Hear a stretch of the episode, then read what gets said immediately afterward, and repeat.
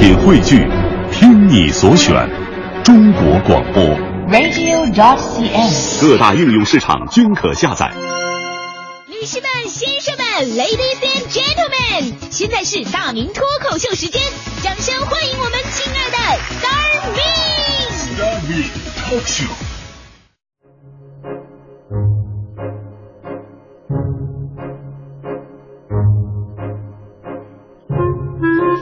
各位来到今天的大明脱口秀，我是大明啊。今天是腊八节，中国人呢特别讲究这个八字儿啊，听起来是吉祥如意啊。所以说，在腊八节，咱们开始也送各位八颗心：一颗开心，一颗顺心，一颗舒心，一颗真心，一颗爱心，一颗清心，一颗细心，一颗安心。在腊八节里边，祝各位事事顺心，永远开心啊！这个腊八节的讲究呢，也是特别的多啊。在这一天呢，古人呢有祭祀祖先和神灵、祈求丰收吉祥的传统。一些地区啊有喝腊八粥的习俗。那在这么一个传统的节日啊，咱们不能光送祝福，也不能光顾着哟这这是过什么节吃什么东西啊哈，忒俗了，对不对？咱们得把节日过得有文化。所以今天著名的国学大师啊，也也就是我本人啊，这个跟大伙儿讲讲关于腊八的六大传说。啊，腊八的六大传说，我研究了一下，这腊八呀，其实是个特别奇怪的节日。为什么呢？腊八节对同一个事情的解释可以说是众说纷纭的，所以说这个节日也是中国最无厘头的节日。比方说，光腊八粥的传说就有很多种。这腊八粥怎么来的呢？我们都知道，每到腊八这一天呢，我们会把一些这个红枣啊、核桃啊、红豆、小米这些东西熬成粥，称之为腊八粥。首先，第一个传说是这腊八粥怎么来的啊？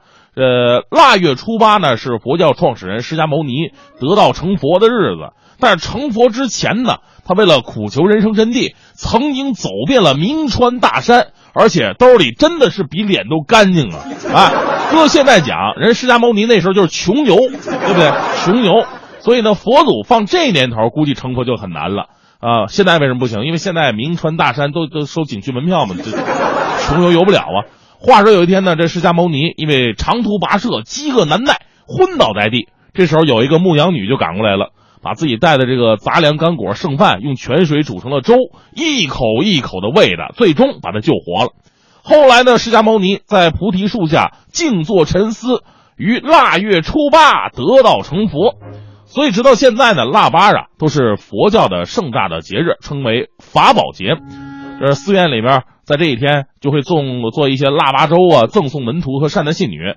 传说吃了佛祖呃这留下的腊八粥呢，可以得到佛祖的保佑。你别说那时候，现在很多期末考试的孩子考前都得去喝一碗。第二个传说呢，跟这差不太多啊，说这腊八粥啊，也是呃很多寺庙节约粮食的做法。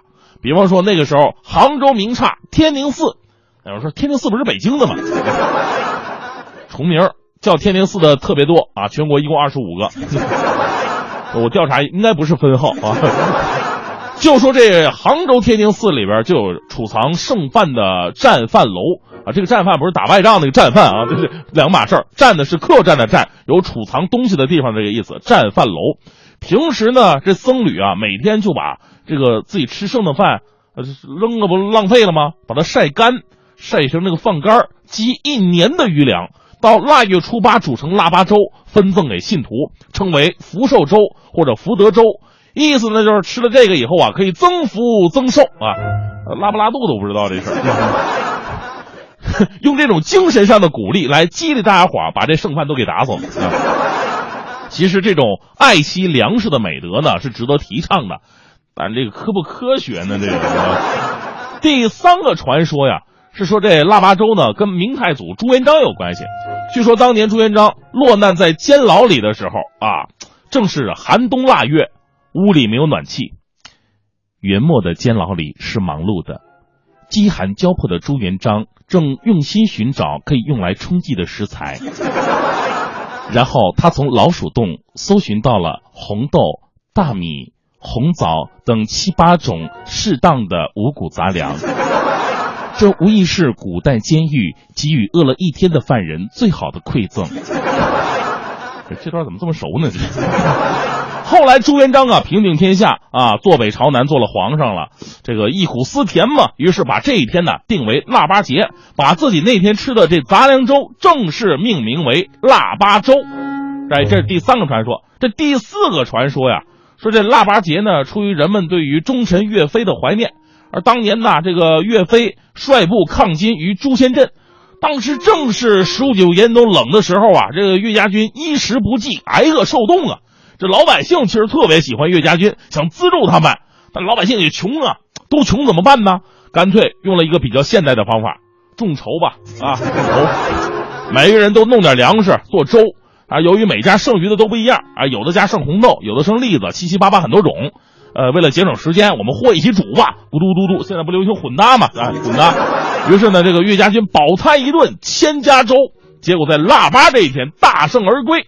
后来为了纪念岳飞，人们就把这粥啊叫做腊八粥了。啊，这是第四个了。这第五个传说呢，跟之前的都不一样了，都不一样。之前你说传说中的人物啊，那都都是实实在在的历史人物，但这个就真的只是传说了。据说这腊八粥里为什么加这红豆？啊，加红豆是有讲究的，叫赤豆打鬼。话说上古三皇五帝之一的颛顼氏啊，这这颛顼啊能耐非常大，在位的期间干了不少好事儿，创制九州，让中国首次有了版图的界限，建立统治机构，定婚姻制嫁娶，讲究男女有别，长幼有序。而且还定下了四季和二十四节气，所以当时老百姓啊特别爱戴的，喜欢他。颛顼的后代也非常多呀，那时候也不讲究个节育是吧？遍地都是孩子，而大部分还是有出息的。老百姓呢也特别喜欢他的孩子们，为了做好多好事嘛。据说楚国的血脉的根源呢，就是来自颛顼。比方说屈原，屈原大夫就是自称是颛顼的后代。但是你会发现一个问题，作为三皇五帝之一，颛顼的传说。并没有皇帝炎帝那么多，很多的原因呢，就是因为颛顼那众多杰出的儿子之外呢，还有那么几个不争气的儿子给他抹黑名声了，啊，导致后人很多人还质疑了颛顼。这几个儿子呢，都属于早年夭折，然后变成厉鬼了，而且特别没道德的，专门出来吓唬小孩儿。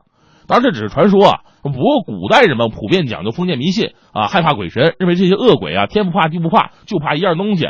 有一样东西把他们治了啊，什么呀？就是赤豆，也就是红豆，所以才有了红呃赤豆打鬼的那么一个说法。于是，在腊八这一天，腊八粥里边加入点这个红豆熬粥，用来辟邪。所以这个故事就告诉收音机前的家长朋友们啊，这个多管教孩子啊，光自己出色也不行，不靠谱的孩子总会让家长下不来台的。而关于腊八节的最后一个传说，就不是腊八粥了。啊，我们一提到腊八就说吃腊八粥。其实这一天呢，有很多其他的节令食物，比方说这个腊八蒜啊，呃，腊八豆腐、腊八面。对，腊八豆腐啊是这个安徽乾县民间的风味特产。腊八面呢是什么玩意儿？就是咱们中国北方有一些不太吃大米的地方，或者不太产大米的地方，他们吃什么？用各种果实来做成臊子和着面吃。那这腊八蒜呢，是用醋跟大蒜瓣啊，弄的一种类似于泡菜的东西，就在腊八这一天泡啊，到了春节那一天吃。其实这个跟糖蒜呢有点异曲同工吧，差不太多。呃，关于腊八蒜有个传说，不知道您听没听过啊？就是说很久以前呢，各家商号啊卖东西的要在腊八这一天的拢账，该做个年终总结了吗？把一年的收支算出来，包括外欠的、外债呀。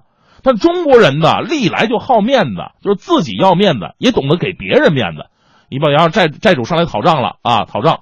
他也不直接说没钱，你就拿喜儿抵债啊！这这从来不这么说，这么说就是万恶的地主阶级了。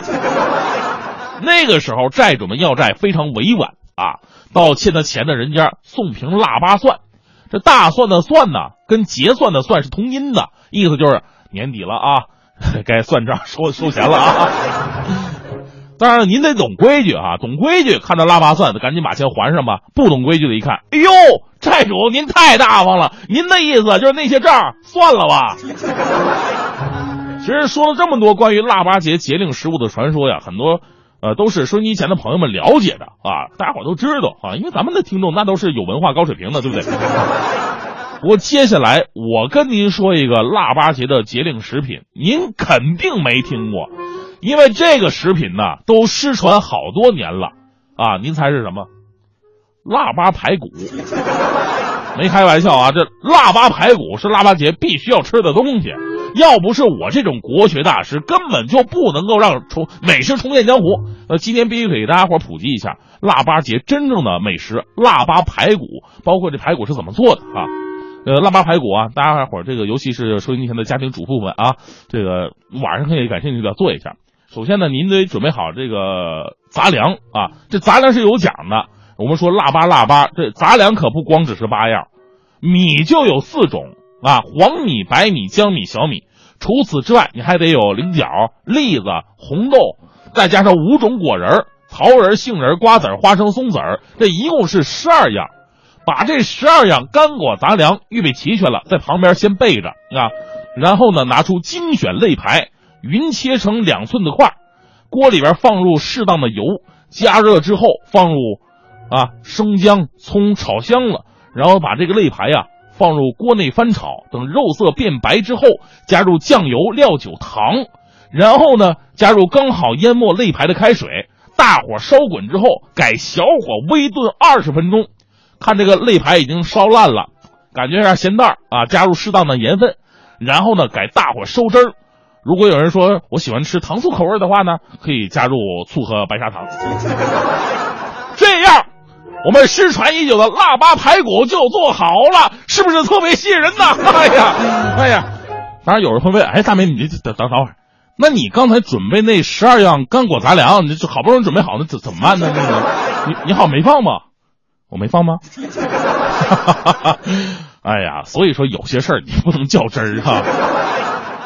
有肉在这儿，你吃什么粗粮啊你？那玩意儿就是增添节日气氛的，放那儿。看着就行了。